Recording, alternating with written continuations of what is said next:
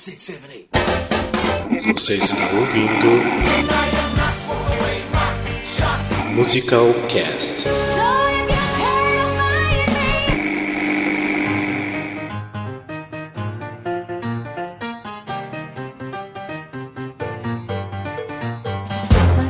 De São Paulo, que é Rafael Nogueira, e La La Land nem é tão grande coisa assim. Ai. Ah.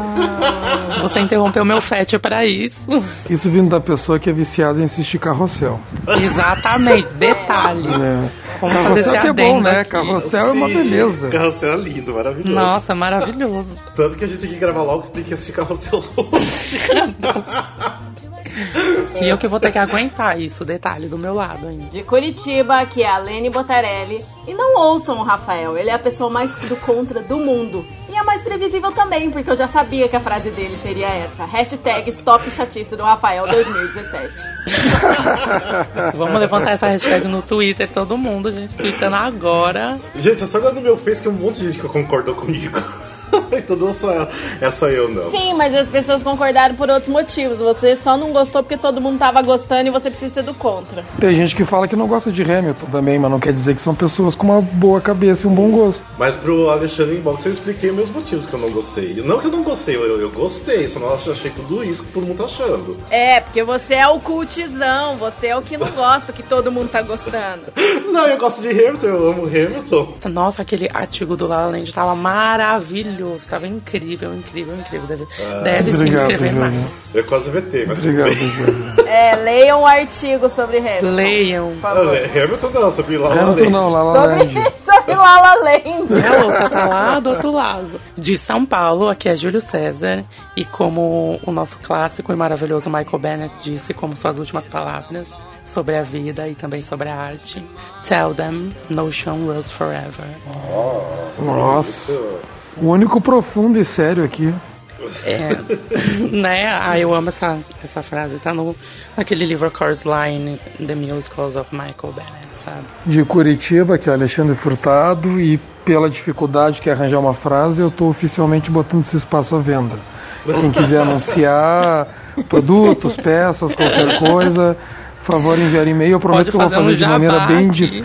E eu prometo que eu faço de maneira bem discreta e natural, assim, tipo uma coisa bem simples. Hotel Trivago.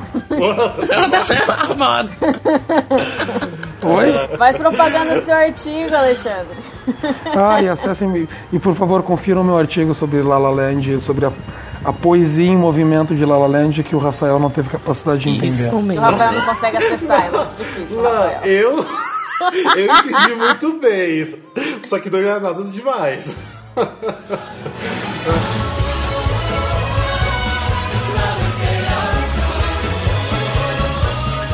E seja bem-vindo ao Musicalcast, esse aqui é o episódio número 32 e esse aqui é a continuação do episódio número 31, que são os musicais que mudaram a Broadway. 31 foi o ato 1, esse aqui é o ato 2 e pelo jeito, conforme tá indo esses episódios, a gente ainda vai ter mais partes porque tem muito assunto pra falar sobre esses musicais que mudaram a Broadway. Então, ah, recadinhos pra quem quiser entrar em contato com a gente. Nosso website é, Alene, www.musicalcast.com.br nosso contato Contato arroba musicalcast.com.br e o nosso Facebook www.facebook.com barra musicalcast e o nosso Instagram. arroba musicalcast E a caixa postal para enviar cartinha.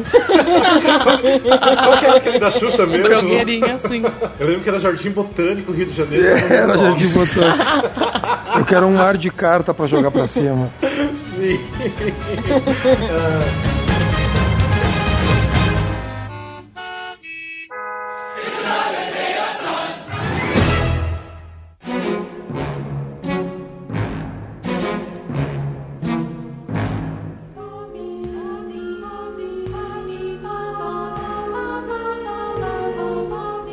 Então, nosso último episódio, que foi a parte 1 desse episódio dos musicais que mudaram a Broadway, a gente falou um pouquinho ainda sobre o teto de revista, sobre o vaudeville, e também a gente falou daí realmente quando começou os musicais, que foram o Showboat, Oklahoma, depois falamos também um pouco de, de Carousel, West Side Story, e terminamos lá no Hair. O Hair, que é de 1968, e que, como a gente conversou no último episódio, começou a estabelecer, foi o primeiro grande exemplo do musical conceito.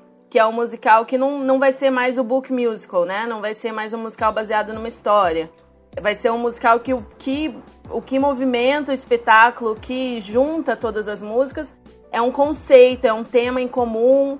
E, e é uma coisa que a gente vai vendo que vai se estabelecendo ao longo dos anos que Hoje em dia, mesmo os musicais que são book musicals, tem muito de concept musicals dentro deles, tem muito disso do musical conceito, né? Que acaba sendo tão relevante quanto contar uma história, é falar sobre um tema, é falar sobre uma, uma questão, é trazer se alguma coisa para essa discussão, para esse para esse espetáculo, para esses musicais. E o grande exemplo que vai ser o Boom acontece dois anos depois, em 1970, que é um musical muito amado que a gente já falou bastante em outros episódios, que é o Company do nosso amado Sondheim, que é assim, o grande exemplo do musical conceito, porque você vai ver Company, não tem muito, assim, um, um, libreto, né? Uma historinha, assim, é uma coisa que pode acontecer tudo num dia só, pode acontecer várias sketches, pode ser uma coisa da cabeça de alguém, pode ser. A, a história do Robert, a história do Bob não é uma coisa que tem começo, meio e fim, né? Ah, essa cena aconteceu primeiro, essa cena aconteceu no meio. É um, é um tema em comum mesmo e tem essa coisa do psicológico, né, que Company traz. Ser é, fragmentado, mas ao mesmo tempo todas as músicas são sobre esse tema do casamento e dos relacionamentos e traz a coisa do psicológico também, né? Que acho que Company é o primeiro musical realmente, não sei se eu tô errada, é realmente estabelecer isso da discussão do psicológico dos personagens, né? Vai mais pro. É que é, que é uma coisa assim, ó. Tu vê as revoluções anteriores que a gente comentou, eram eles começando a botar, por exemplo, a música fazendo a, a, avançar a trama Daí depois a dança fazendo parte desse avanço da trama. O Company não tem trama para avançar. Ele já, ele já, ele já quebra, ele, sim, ele, sim, ele já deixa de ter uma trama para ser avançada.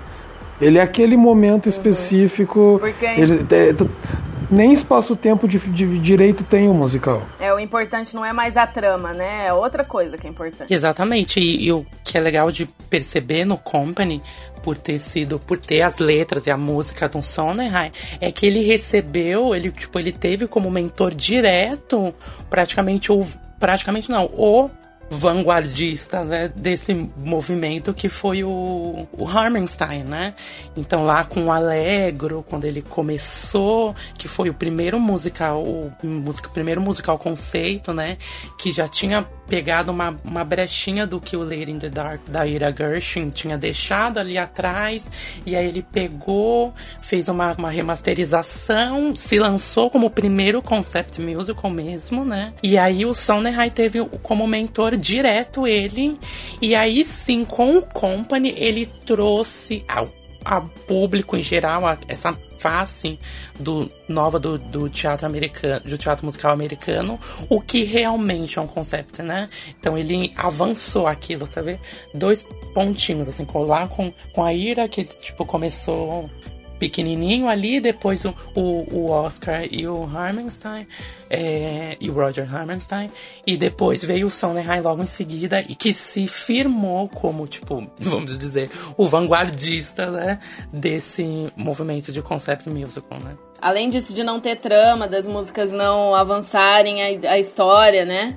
porque na verdade não tem história como se fosse sketches, né? Tem uma linha tênue ligando as coisas, o tema em comum e tudo mais. Eu acho sensacional essa coisa do psicológico. Isso das músicas, ele, ele matou, o Company matou, entre, entre aspas, né? Ele, tipo, ele quebrou aquele conceito de que é, o musical, o espetáculo, a história era musicada, né? Então eram músicas a partir de um enredo já pronto. Então era para desenvolver o personagem, avançar a trama, etc. E as músicas, elas acabaram virando nessa era do concept musical, elas servem como uma reflexão pessoal, né? Uma autoanálise e para fazer um comentário sobre o tema e para gerar também uma reflexão na plateia. Por isso, por exemplo, você entende o Rafa ser tão, tipo, tão apaixonado por Being Alive, sabe?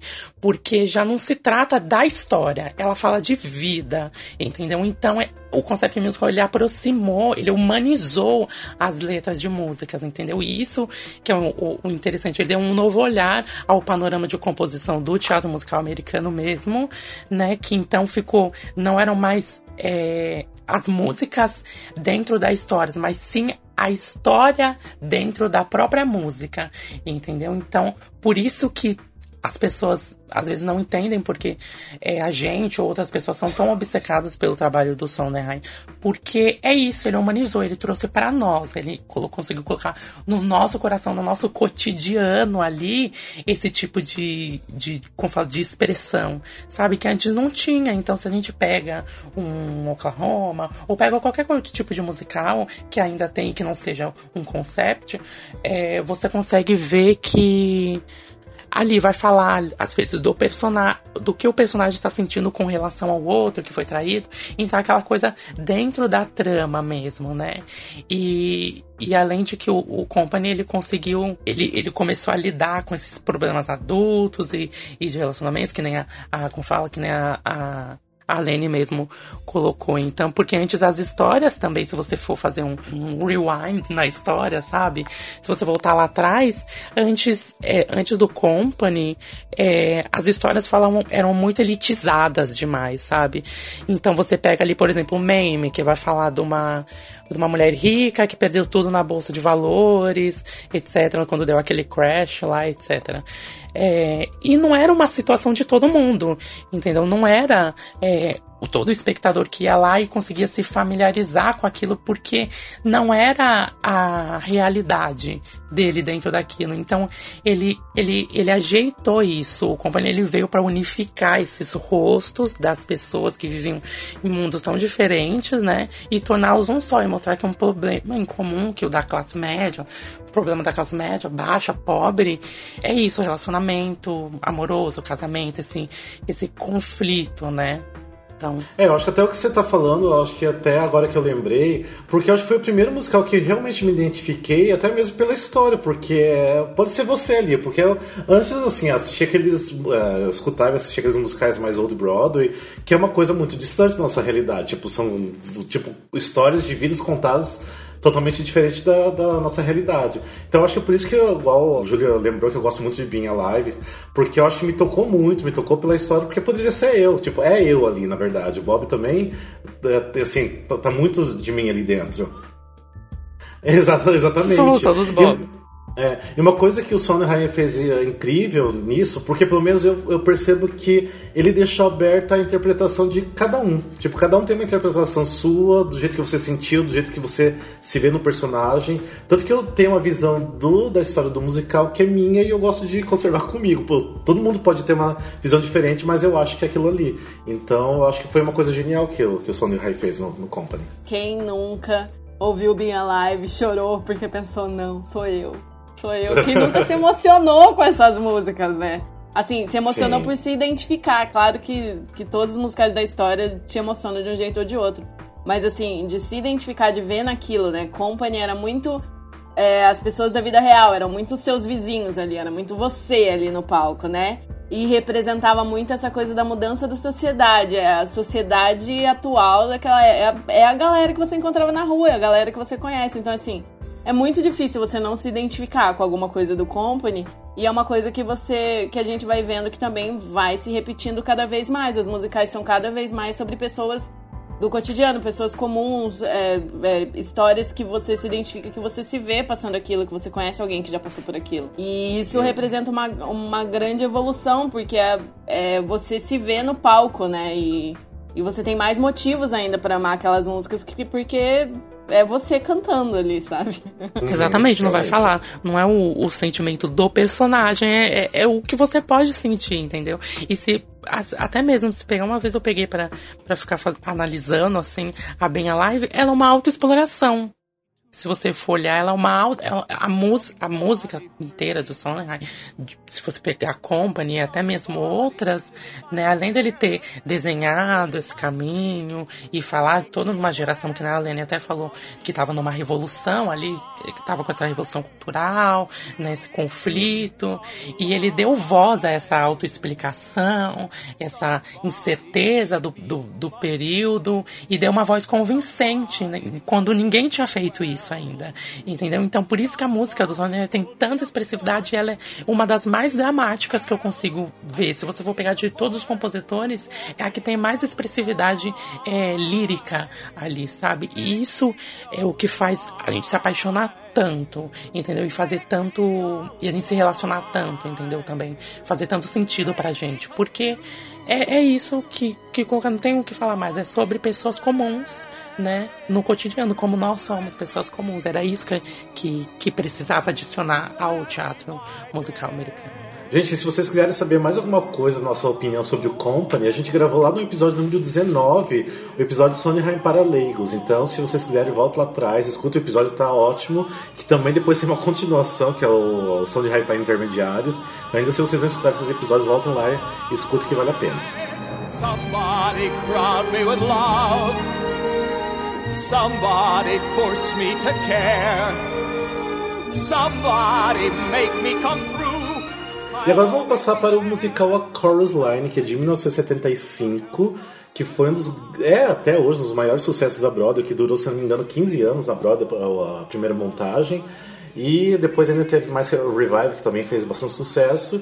E sem dúvidas é, mudou a Broadway pelo estilo do musical, que também mudou bastante o jeito de ser contado, o jeito de ser criado o conceito do musical. É muito legal porque o Chorus Line ele chegou para botar os bastidores no, no palco.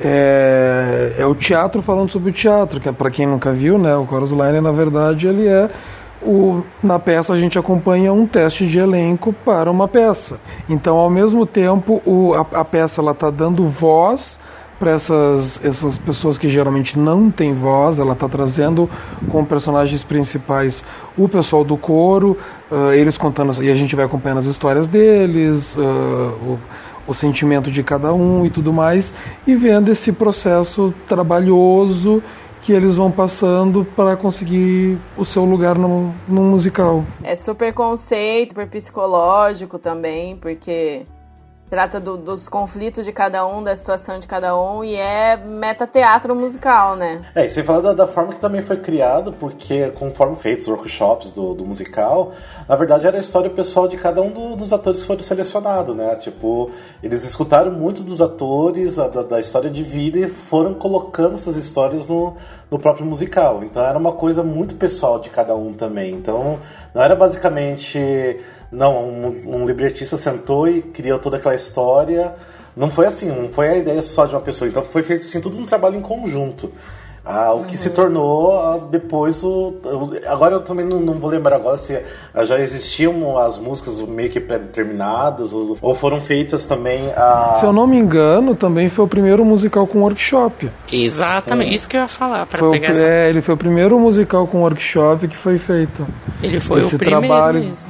É o primeiro que teve esse trabalho inicial, toda essa preocupação, uh, que depois, imagina, hoje em dia é uma coisa tão comum, qualquer Exatamente. musicalzinho. Antes era, antes era usado só por é, companhias de teatro experimental e nunca antes na Broadway, nunca. Era só teatro mesmo tradicional que usava a técnica de workshop e não não on Broadway nem off Broadway.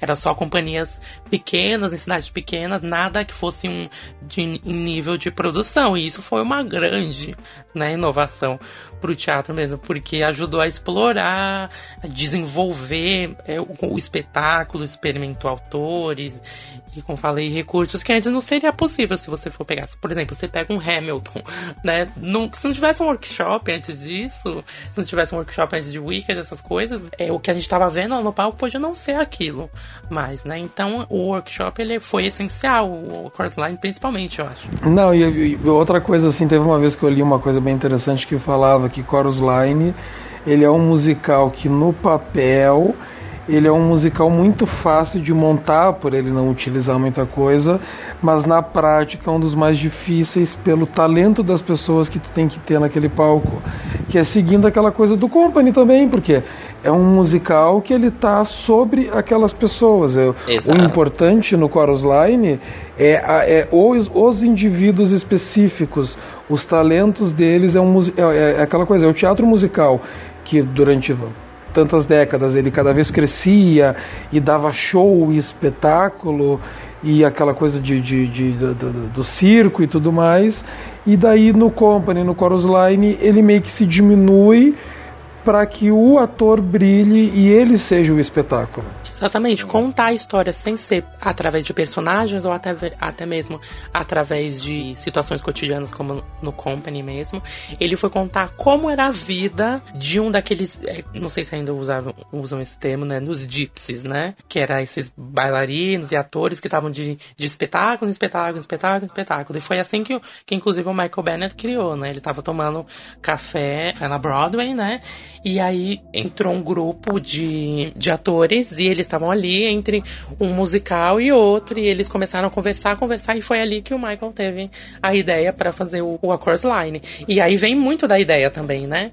Então a ideia foi totalmente assim, é casual, tá? Foi um encontro casual e o musical ele se tornou casual, né?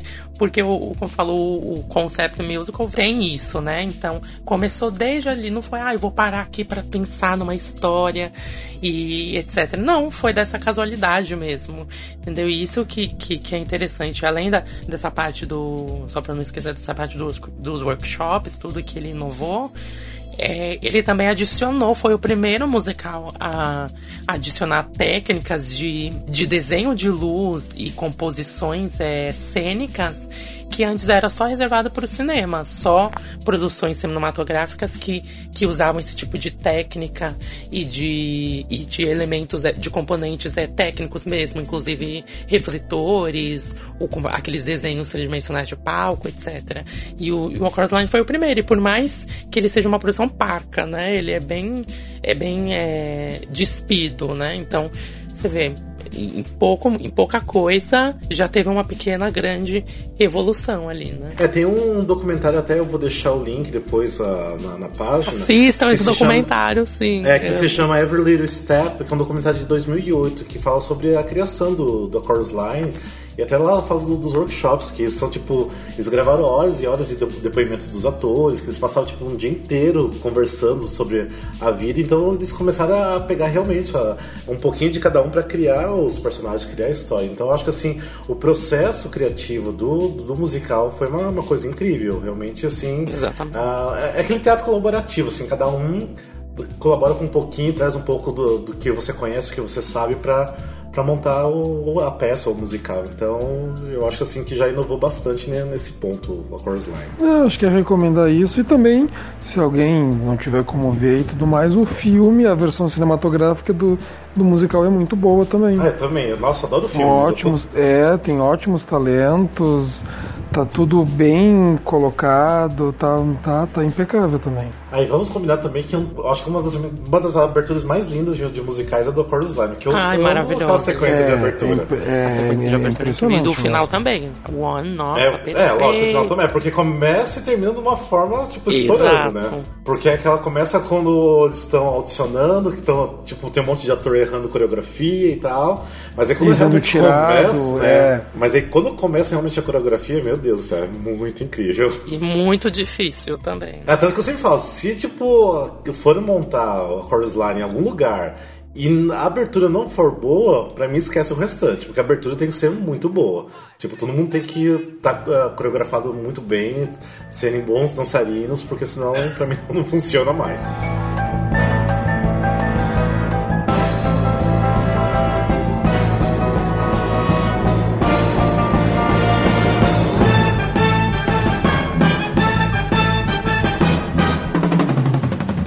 Bem, agora a gente vai sair um pouquinho então da década de 70, que a gente falou então do Company, a Chorus Line, e a gente vai começar a entrar então na década de 80, que a gente não tem como não falar sobre Andrew Lloyd Webber, porque na verdade anos 80 na Broadway foi apenas ele, né? Tipo, lógico que teve outros musicais de sucesso, mas basicamente quem reinou foi Andrew Lloyd Webber, que é odiado e amado por muitos, né? Acho que sempre cada um tem uma, uma opinião meio meio complicada, meio polêmica sobre Andrew Lloyd Webber. Tanto que aqui no Musicalcast a gente tem gente que ama e odeia, né? Então, mas aqui é impossível não falar do, dele.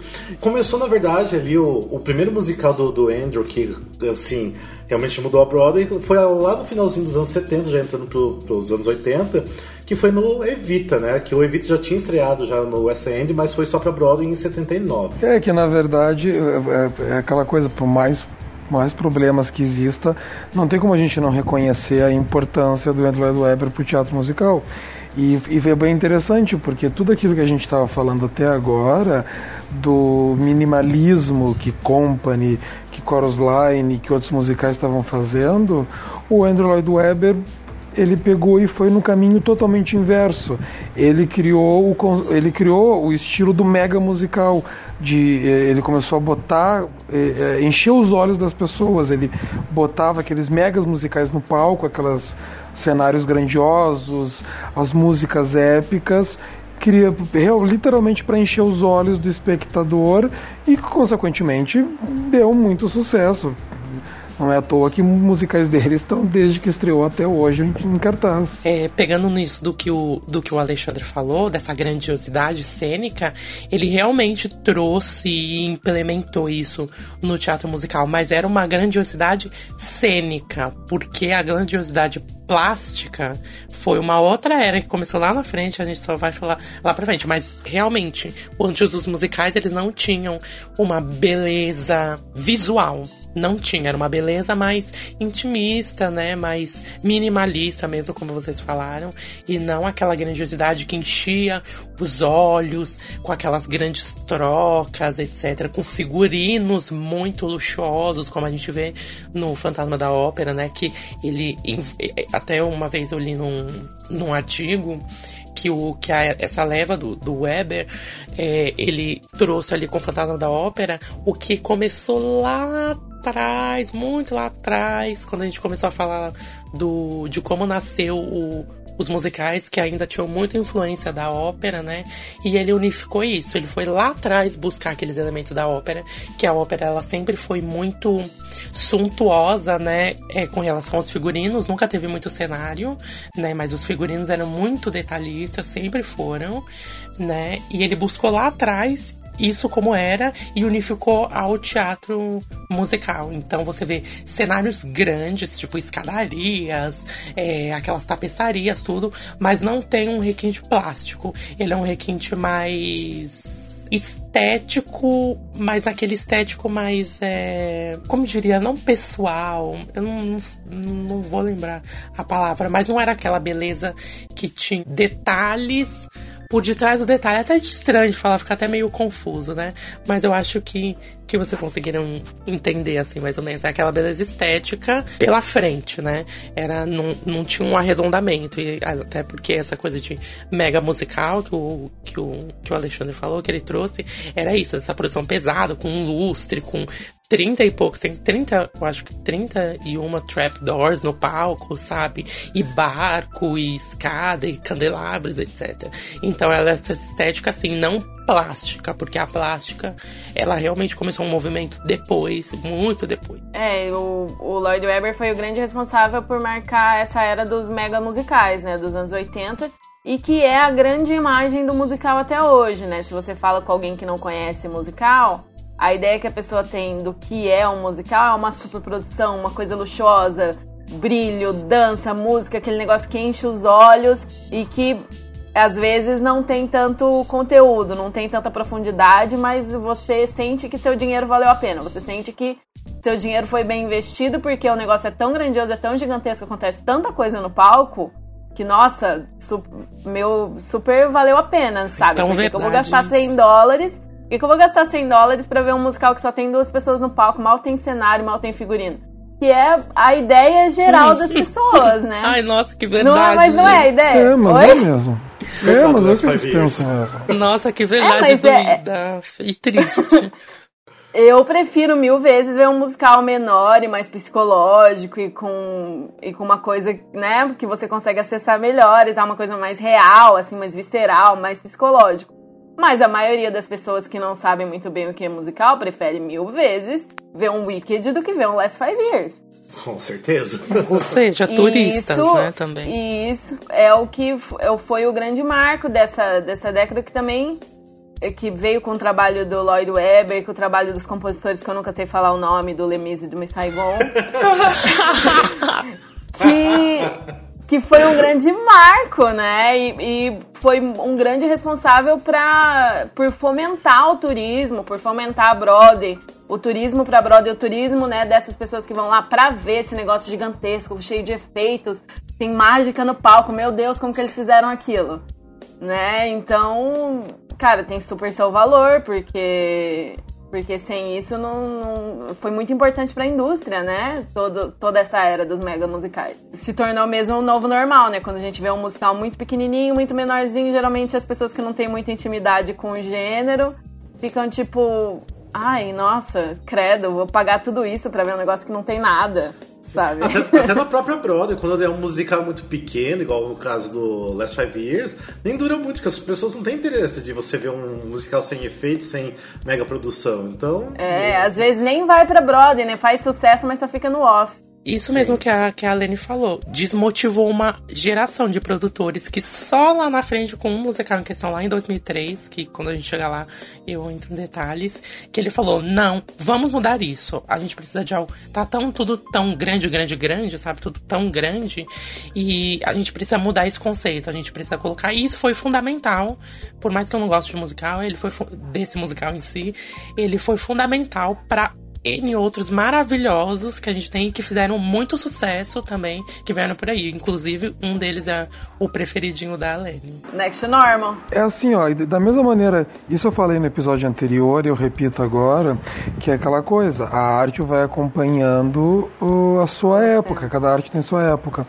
E ah, os anos 80 são a década da opulência, é a década da prosperidade. Todo mundo que viveu nos anos 80, que acho que aqui no, acho que aqui no podcast só o Júlio que não, não passou por isso, era a década do tipo tudo podemos.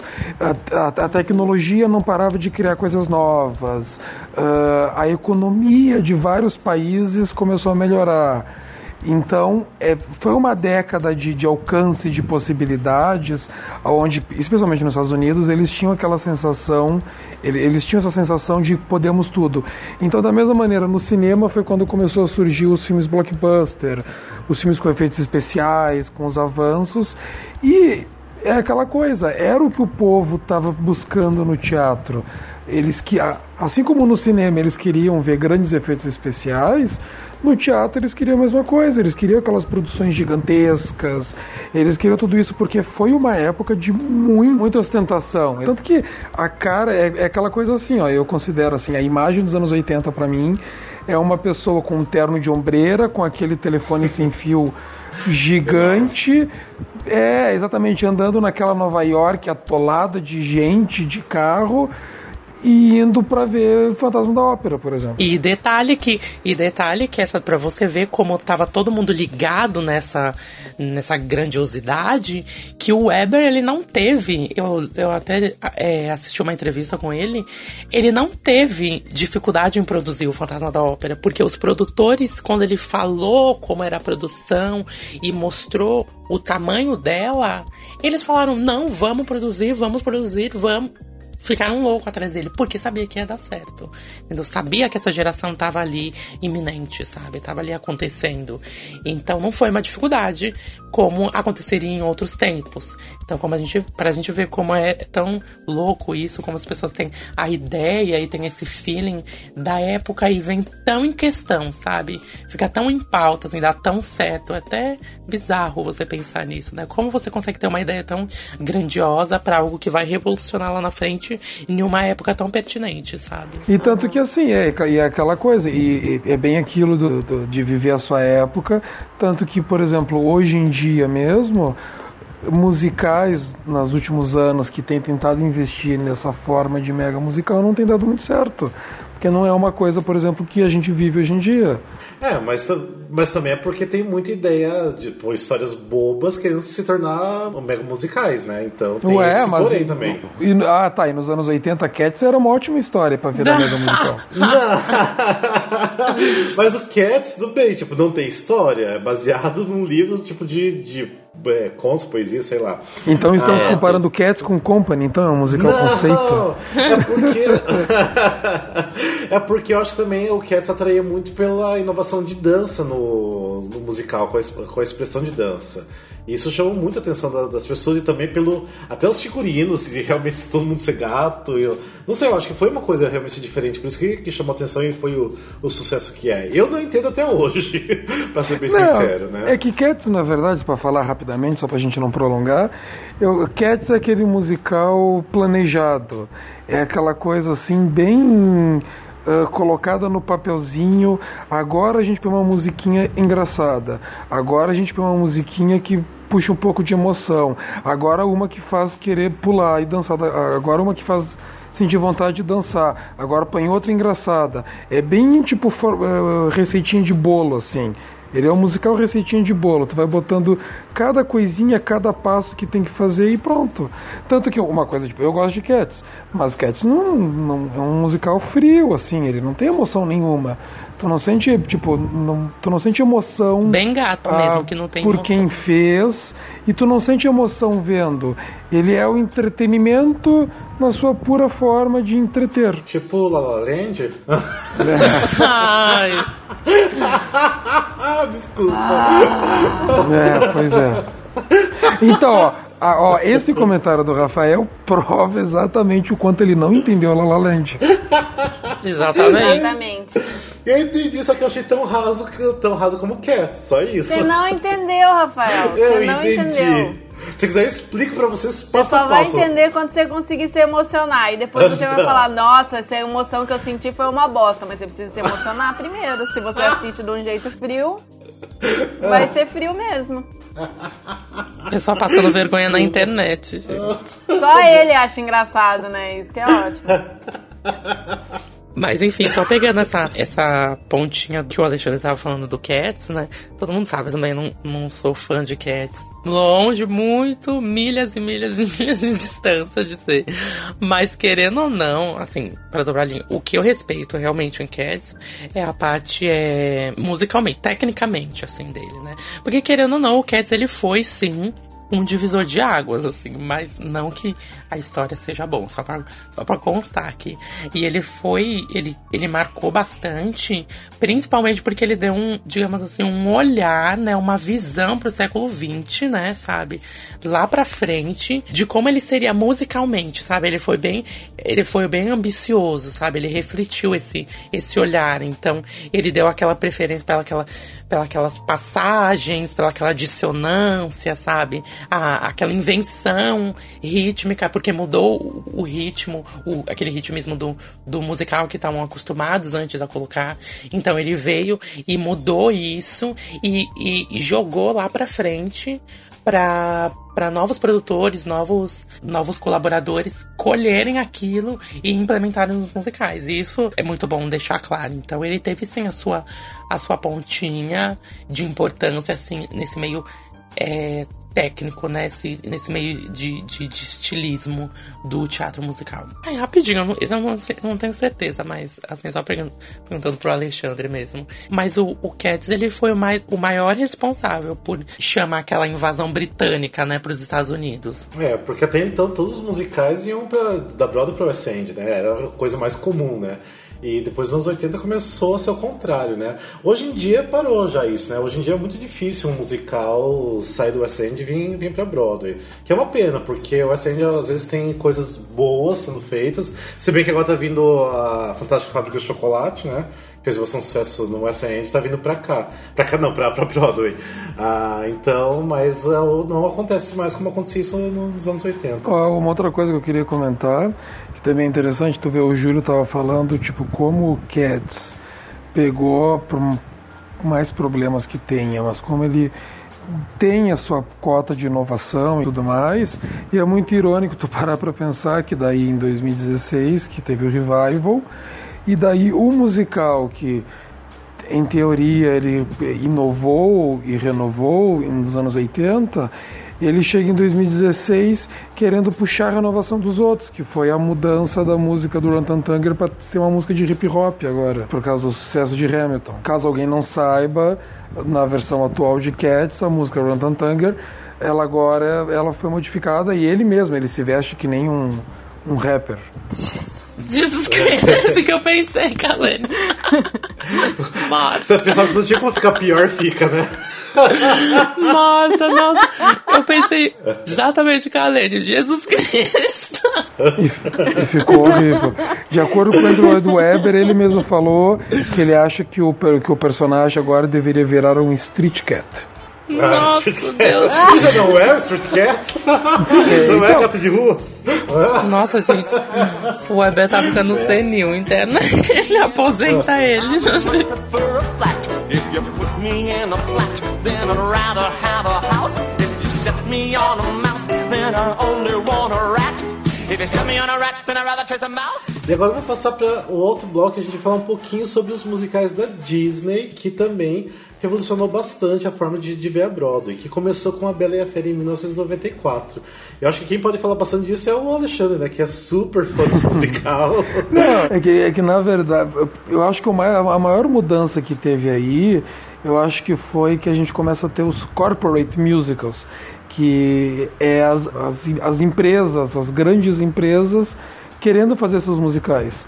Ah, a Disney começou com isso, ah, fazendo a Bela a Fera, depois teve Rei Leão, outras algumas tentativas ruins, algumas boas, algumas deram certo. E daí e ao mesmo tempo começou a ter outras empresas seguindo esse pensamento, como teve o Spider-Man e, a- e agora a Warner também que está começando a fazer esse tipo de estudo de fazer os- a sua divisão de musicais que é a, a Fa- Fantástica Fábrica de Chocolate é o primeiro que eles fizeram. Vai ter, eles vão fazer Beetlejuice como musical e outras coisas.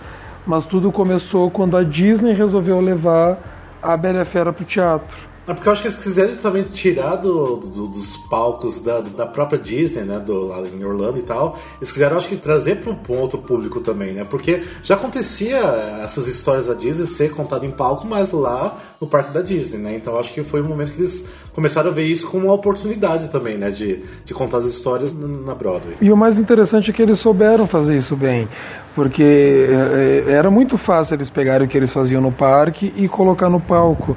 Só que não, eles é, foi bem aquela coisa uh, de empresa. Eles fizeram um estudo, eles viram como fazer e como adaptar.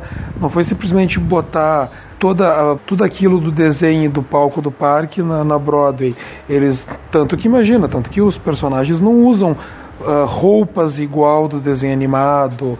Foi realmente pegar aquela obra deles e refazer ela para esse público. Não, e a Disney fazendo o seu papel de Disney, né? Como sempre. O Beauty and the Beast, ele serviu basicamente para para falar assim: olha isso daqui, vocês estão vendo isso daqui, ele vai ser o futuro. É, ele vai ser a nova geração.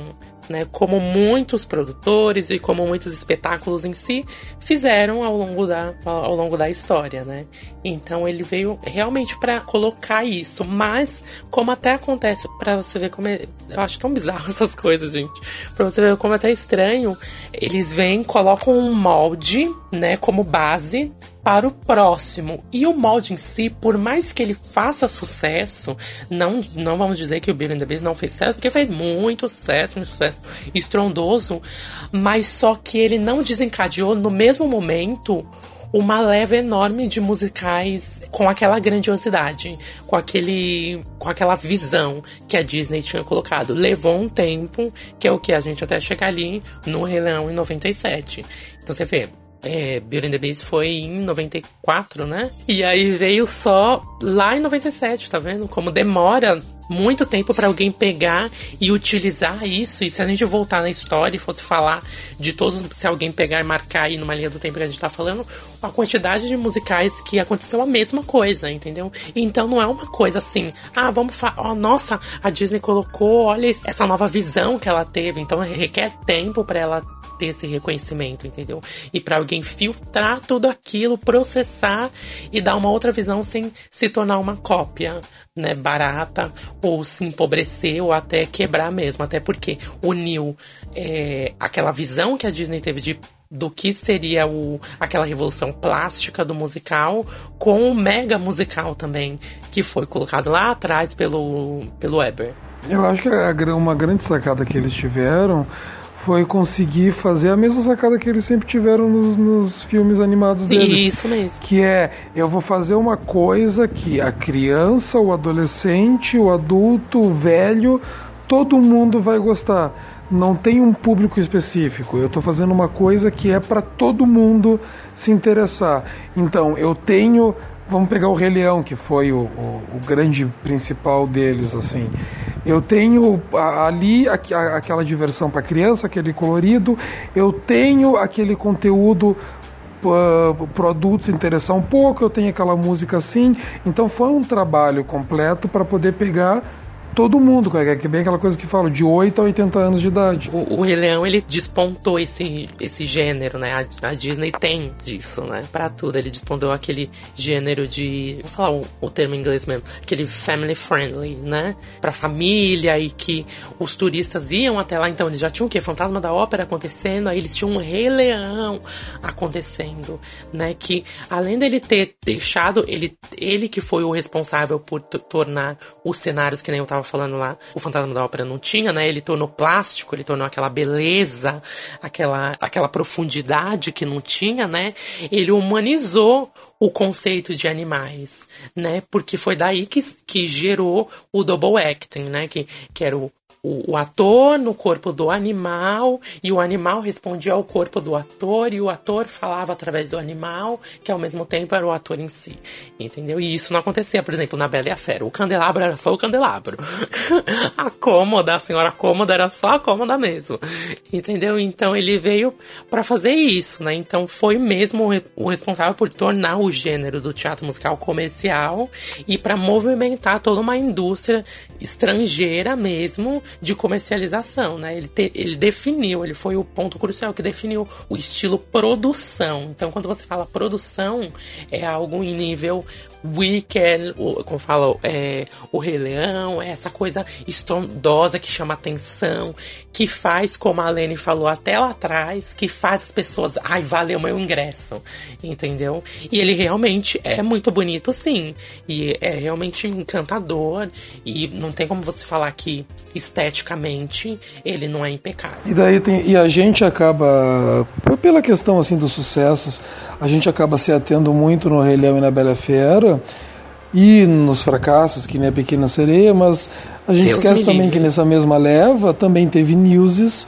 e aquele Aida do Elton John com Tim Rice. Ah, e a Aida é maravilhoso, é maravilhoso. Gente. Pois é, também que todos são também da Disney. Isso. É que a gente acaba focando na Bela Fera, no coisa, mas teve a Aida do Elton John, teve o Newses.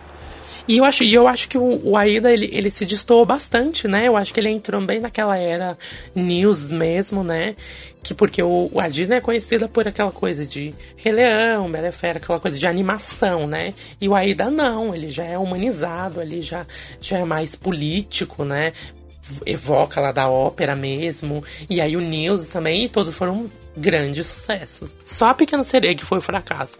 Você tem que ter a ovelha negra mesmo, né? É que na verdade é que foi aquilo, é que na sereia foi eles tentando ver se foi aquela coisa assim, ah, a gente inventou a roda, agora vamos agora vamos reinventar e não deu certo. Eles Exatamente, deixa redonda é. mesmo.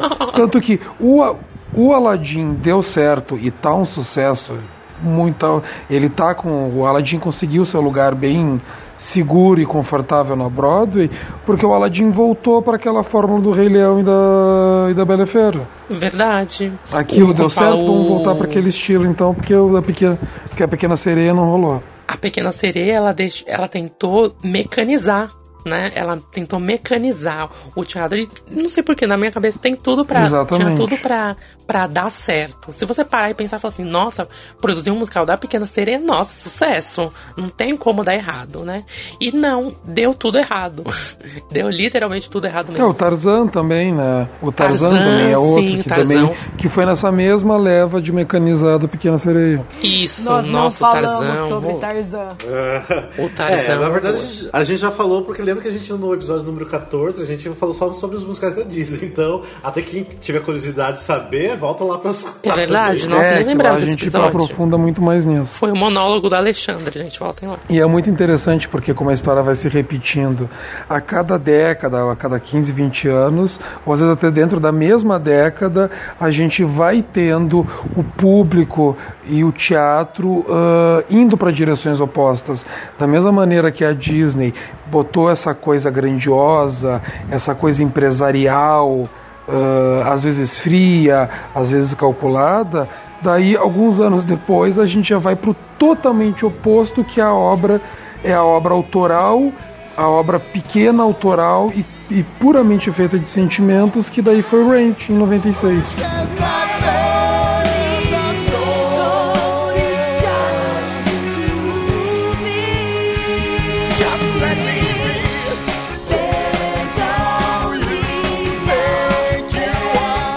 É, então agora então em 1996 surgiu Jonathan Larson com Rent, que eu acho que é um dos musicais favoritos da maioria aqui. Se, se bem que tem certas pessoas que não gostam, né? Ou Mas- seja, a pessoa mandou uma indireta pra. é, mas é um dos meus musicais favoritos. E, é- Favorito assim, um gente- musical. Esse é um dos musicais Hum. favoritos de todo mundo, menos do Júlio. Menos do Júlio. E depois vocês falam que eu sou do contra, né? Tem uma- Mas uma você é mais do contra que o Júlio, Rafael. Não vem, não. Vai. É mesmo, é mesmo, nem vem.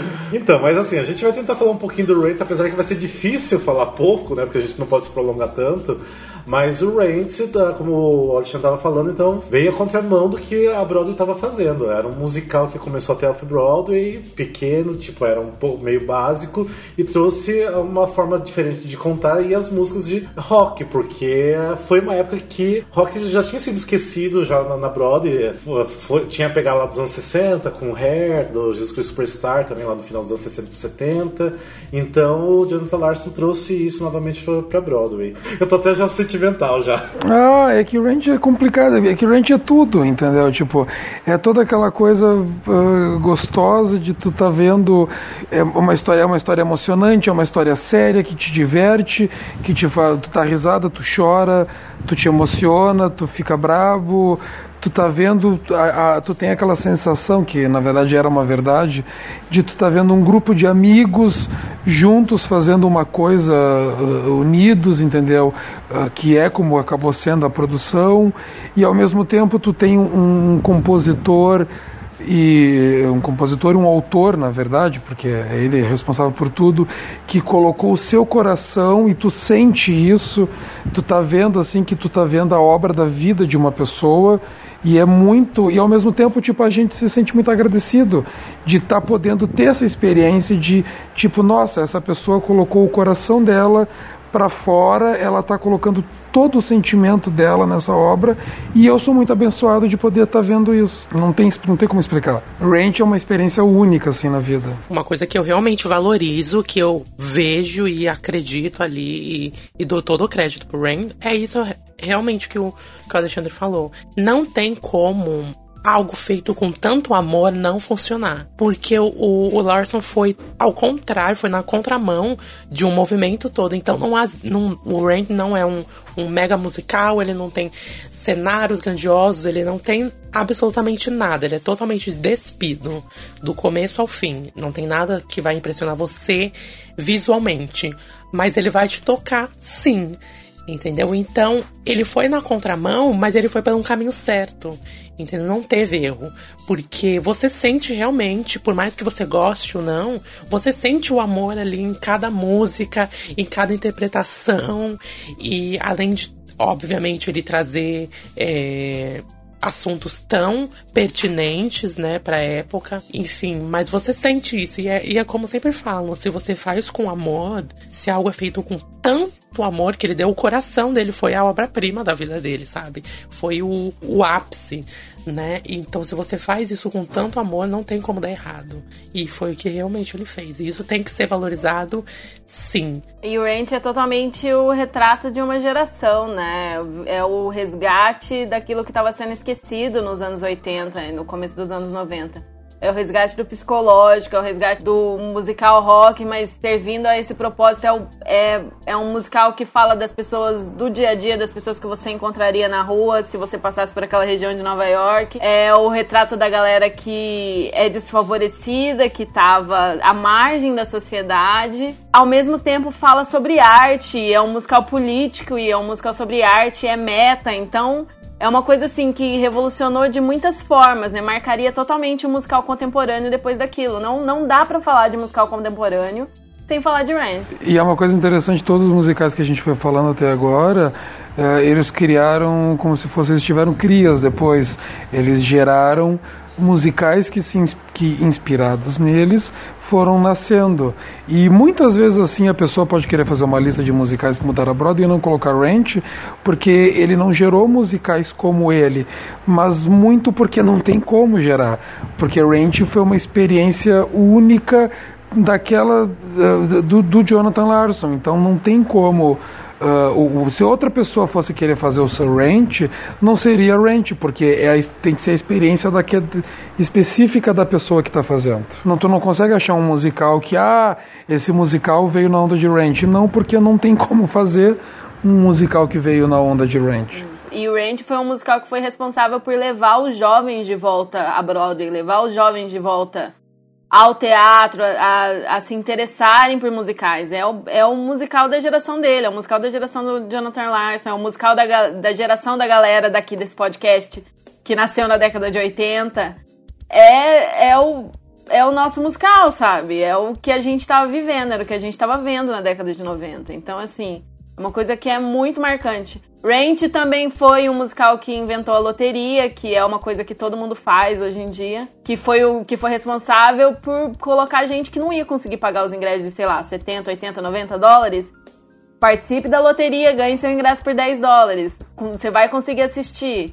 Sabe? Que é uma coisa que já foi institucionalizada e o Ranch que inventou. É, é, porque até o Jonathan Larson conta porque ele não tinha dinheiro para assistir todos os musicais que ele queria, né? Então foi uma forma de deixar acessível para qualquer pessoa poder assistir um musical, porque Imagina, até que mesmo no Brasil a gente vê isso. Tem muita gente que deixa de ver alguns musicais, gosta das produções grandes, igual o Wicked, que eu conheço gente que não foi ver por falta de dinheiro. Então, dá um jeito de ser mais acessível, isso já tra traz muito, tipo, já deixa a pessoa mais próxima da arte, né? Então, eu acho que o Jonathan Larson deixou tanta coisa incrível que eu, é meio difícil ficar falando disso que eu começo até a ficar sentimental. O legal foi que ele viu, na, mesmo sendo uma indústria, né, que precisa lucrar e que precisa colocar um valor sobre aquilo, né, que afinal de contas é um, uma embalagem, né, um, um produto a ser vendido, ele conseguiu pensar em algo que fosse ele queria ser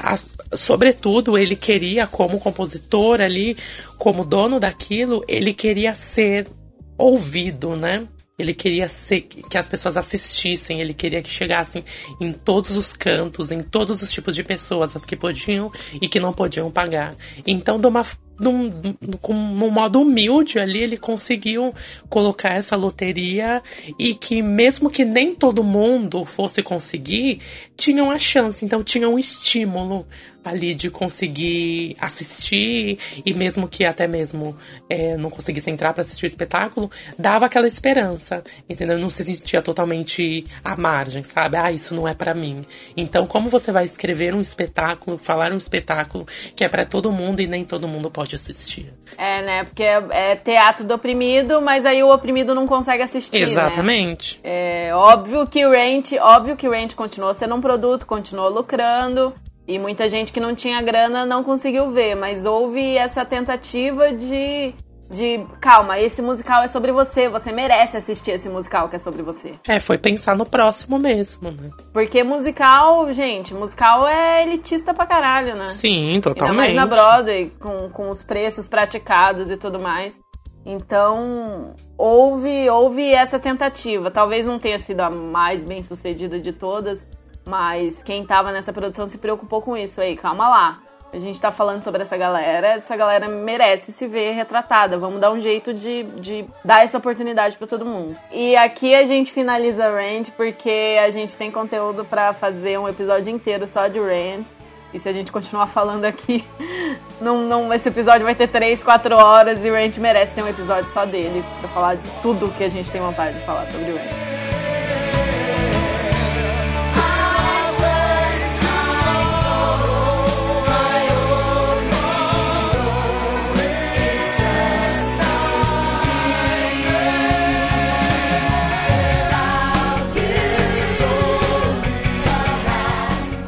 Agora, só pra gente finalizar então esse segundo episódio sobre os musicais que marcaram a Broadway, a gente vai entrar aqui já no começo dos anos 2000, que começou com os produtores em Mamma Mia. Cada um mudou um, um pouquinho a Broadway, mas vamos falar um pouquinho então dos produtores. Então, qual que foi então a, essa mudança que, que os produtores teve? É, os produtores, na verdade, porque nas últimas décadas uh, o teatro estava indo para uma coisa mais uh, dramática, épica, uh, ele estava nessa coisa, ou, ou, é aquela coisa, ou o musical era uma coisa mega musical épico, ou ele era um musical sério, dramático os produtores ele veio para reviver a comédia. Uh, é, é, uma coisa que já teve na Broadway antigamente, e os produtores ele trouxe de volta, ele foi como se fosse, ele começou uma renascença das comédias musicais, que depois dele veio Hairspray, Book of Mormon e muitos outros que estão sempre fazendo sucesso, acho que até o dá para considerar o Something Rotten recentemente, mas tudo começou com os produtores trazendo de volta isso. E ao mesmo tempo ele trazendo essa coisa gostosa do teatro, falando sobre o teatro também, sobre uma história sobre produtores teatrais. Enfim, o, o, os produtores não podiam dar mais certo, né? Porque para quem não sabe, veio de um filme, né? E ainda o filme do Mel Brooks, né? Então, Sim. um comediante, como fala, um ator, tudo. Então não tinha como ser, como vem da pessoa certa, né? E, e é isso é, é basicamente, é basicamente, basicamente isso. O Mel Brooks, ele, ele conseguiu colocar um grande sucesso que os produtores já foi no cinema, né? E fez um sucesso mais ainda no palco e deu, como fala, deu um sopro para uma, uma nova era, né? Então... Mas também tem uma coisa, assim, o sucesso do, dos produtores da Broadway se deu também pela escolha dos atores principais também, né? É, Porque o elenco, não o elenco foi impecável. Não. O Nathan Lane e o Matthew Broderick, eu acho que não, não teria tanto feito tanto sucesso assim, não. Porque eu acho que foi uma escolha muito certeira. Não só o Nathan Lane e o Matthew Broderick, mas, por exemplo, o Gary Beach, ele dá vida para esse musical. Imagina, o maior número da, do musical é graças a ele fazendo aquele Hitler. Ele uhum. faz uma coisa impressionante. O Roger Bart, todo mundo é, é, tá impecável. E daí nessa mesma leva também, que assim, de musicais mais leves, né? Que no mesmo ano teve o Mamma Mia, que estreou na Broadway, mas já tinha estreado no, em Londres em 99. Só que assim, Mamma Mia, a gente estava até um pouco discutindo antes de começar a gravação aqui, não é um musical que marcou a Broadway, mas marcou uma nova era de musicais do Jukebox Musicals, né? Que porque deu dinheiro, porque deu é, dinheiro. que deu dinheiro, que começou a faturar muito e o povo começou a fazer musical por fazer. E até a gente comentou bastante sobre isso no segundo episódio do Musical Cast, que já foi sobre é. o, o Dick Box. Mas eu não e... fazia parte na época, então não conta. É, nem a Lênia não fazia parte. É, então, Era só o então esse, aqui, Então esse tá incompleto, né, Lênia? Sim, mas é. assim, no, no, caso do Jukebox Musical, Mamma Mia, assim, foi a fórmula, já existia antigamente, né, antes do Mamma Mia, mas eu acho que foi o Mamma Mia que, que colocou realmente que dá para fazer é, musicais com músicas conhecidas e ganhar dinheiro com isso, então foi a fórmula perfeita que a Broadway teve, que eu acho que infelizmente se tornou uma coisa muito popular e não enriqueceu tanto mais a, a, a, Broadway. Eu acho que profanou também, né? Deu uma profanada. Ali quando chegou no Will Rock, o Rock of Ages também. Deus me livre, o que, que é aquilo? Entendeu? Então ele perdeu. se você pegar o, o, o Mamma Mia, tipo o movimento vanguardista praticamente deu super certo, é maravilhoso, entendeu? Mas com o passar do tempo ele foi se desgastando e se tornou virou mais uma, um, um, tipo de espetáculo trajado, sabe? É meio trajante você assistir ele. Porque ele perdeu a riqueza do, do teatro em si. Então só fica ali. A, a maioria dos, dos musicais, que é a partir de, de composições de, de álbuns muito famosos, de cantores muito famosos, ficou banalizado. Então é só um. É mais um show com, com, com cara de, de teatro musical. Porque coloca uma história banal lá no meio totalmente nada a ver, obsoleta. E aí colocam a música em cima só para arrecadar dinheiro mesmo, né? Você pega ali o American Idiot também, que é péssimo, horrível, que entra na, na, na gama de musicais horríveis, que tá ali o Rock of Ages e o Will Rock que são histórias precárias, né? Sem fundo nenhum, sem senso, sem nexo nenhum, só para valorizar mesmo as músicas. As músicas, as versões ficam incríveis, os atores que estão em cena ficam incríveis, mas é aquilo, é um show com uma história em si. Eu acho que o único desses aí que veio que eu achei que eu acho que é um pouquinho melhor é o Jersey Boys. É, é, é realmente, é um pouquinho melhor. Muita né? gente, muita gente fala que Beautiful também é muito Beautiful, bom. sim, é muito bom. Pra... É muito bom, nossa, é lindo. Eu É, chorei Beautiful é. É, eu Beautiful sei.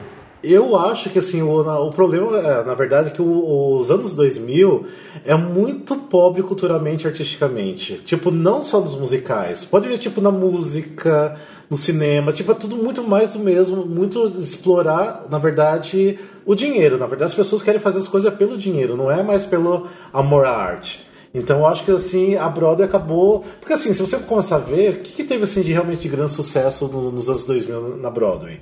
Lógico, teve bastante, igual no caso Wicked, uh, Hairspray, Book of Mormon. Book of Mormon. Só que não é nada assim que tão, não sei que revolucionou. Foi mais musicais, mais o mesmo, pra ganhar dinheiro. Então, tipo, não sei, eu acho que assim, foi uma, uma década meio vazia. É que na verdade, tá. Deixa eu fazer um comentário antes, Rafa. Hum. Eu, que- eu quero falar uma coisa disso que tu falou, mas eu acho que já vira uma emenda pro próximo episódio. Deixa eu só fazer um comentário anterior a isso, que eu comparo Mamma Mia pra Broadway como o Tim Maia pro teatro brasileiro. Sim, pode ser. Uhum. Porque o Tim Maia também trouxe uma leva toda depois dos biográficos que tem, tem coisas boas, mas muita porcaria também. É, e se não tivesse o Tim Maia aqui no Brasil, de repente não teria tanta leva, tanto trabalho para as pessoas de, de musicais aqui, né? Foi uma coisa boa pro Exatamente. Brasil, né? Mas artisticamente nem tanto, né? Tá, mas daí assim, daí, voltando naquilo que tu estava falando agora, que é isso, isso que tu falou, eu concordo. Os, os anos 2000, eles trouxeram sucessos, eles trouxeram obras que até vamos lembrar muito tempo, mas nada muito significativo. A impressão que dá é que nos anos 2000 só teve um compositor que realmente estava fazendo uma inovação. Daí já dá o gancho pro próximo episódio.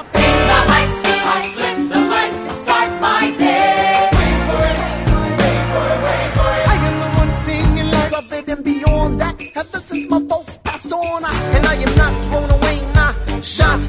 I am not thrown away, Gente, então o episódio nosso de número 32 é esse. Fiquem então com a gente no próximo episódio de número 33, que a gente vai continuar sobre o assunto. E é isso. Se ninguém tem algum recadinho pra dar, comentar. Ah, tá, ah, tá. Ah, é, agora é que é pra o falar. Assistam La La Land e ignorem tudo que o Rafael tá postando sobre ele nas redes sociais.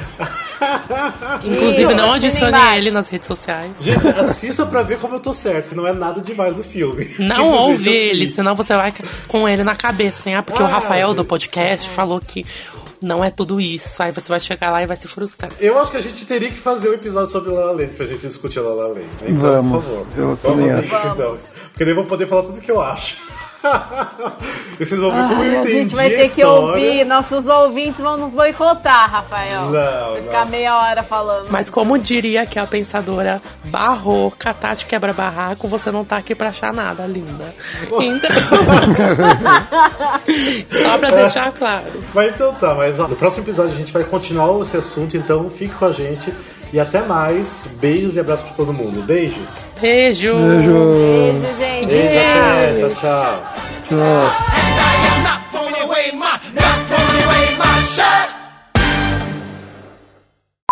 Ai. Precisa pensar na frase? Na Ah, verdade, mais eu ou não. menos.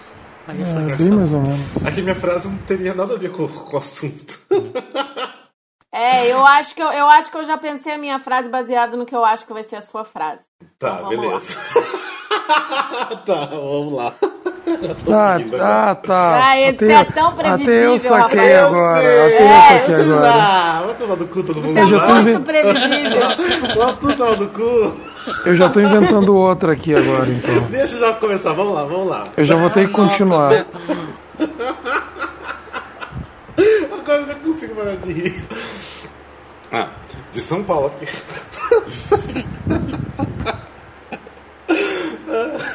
De São... Desculpa, que raiva. esses workshops, né? Pra, como fala, pra, pra mudar esse, essa... Ah, eu perdi a- o fio de linha, porque eu esqueci a palavra. Ai, droga. Nossa, vocês vocês estão com dificuldade? Eu É, é porque, palavra. é porque a gente acordou cedo, gente. Tá difícil hoje. Eu também, minha cabeça, eu, tô falando, tô falando como se eu tivesse certeza, e de repente eu falo, eu tô falando. O que eu tô falando tá fazendo sentido? Eu perdi a linha, que ódio. Não, e, e outra coisa assim, teve uma vez que eu li uma coisa bem interessante que falava que Chorus Line